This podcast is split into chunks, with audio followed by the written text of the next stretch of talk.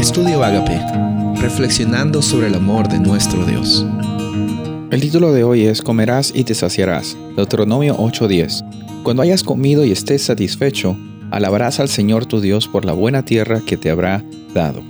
En el capítulo 8 de Deuteronomio vemos que otra vez está el, el punto de recordar, está el punto de acordarse, está el punto de, de de reflexionar en las acciones y en las intenciones y, en el amor que Dios tiene para su creación. Específicamente aquí en este contexto estamos hablando acerca del pueblo de Israel, cómo fueron liberados de Egipto, cómo Dios los acompañó a pesar de la rebeldía que ellos tenían, cómo es que ellos también tuvieron esa experiencia y estaban a punto de entrar en una nueva generación, entrar en esa tierra prometida, la tierra que Dios le había dado como el pacto para Abraham, para Isaac y para Jacob, para su descendencia. Estaban a punto de entrar, pero Dios no solamente quería cumplir con su palabra, Dios también quería que el pueblo de Israel, al entrar a este, esa tierra prometida, tengan también la actitud adecuada que les iba a permitir a ellos vivir una vida con abundancia, con, con eh, como dice aquí, que coman y que se sacíen de todas las bendiciones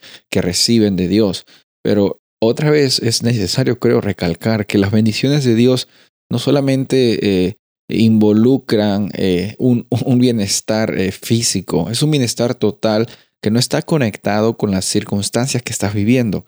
Lo repito muchas veces porque muchas veces es necesario recordar o acordarnos de la realidad nuestra. Nuestra identidad nunca está conectada por las cosas que tenemos o por cómo nos va según lo que dice la sociedad en esta vida, sino por lo que dice la Biblia. Tú y yo, si, si creemos en Dios, tenemos una fe en Él, no vamos a escuchar lo que la sociedad o, nuestro cuenta de banco o, o, las calificaciones que tengamos digan de nosotros. Obviamente eso es parte de, de, una experiencia que vivimos como estudiantes, como trabajadores, como, como no sé, de negociantes, y, o bueno, la experiencia que tú tengas. Pero tu experiencia con Dios es, más necesaria a recordar, es más necesaria reflexionar, porque en esa experiencia con Dios encontramos nuestra identidad.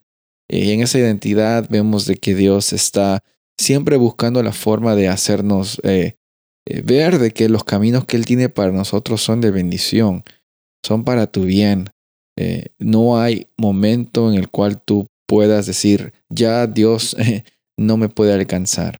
Hoy día, cuando estás en rodillas, cuando estás eh, hablando con Él en, por medio de la oración, recuerda que Él siempre está presente, Él siempre está prometiéndote eh, que va a cumplir su parte del pacto y también te está, eh, te está anhelando, deseando que tengas esa experiencia de libertad y de abundancia, que comas y que te sacíes, que tengas esa abundancia y que también vivas con esa libertad Solamente Él te puede dar. Soy el pastor Rubén Casabona y deseo que tengas un día bendecido.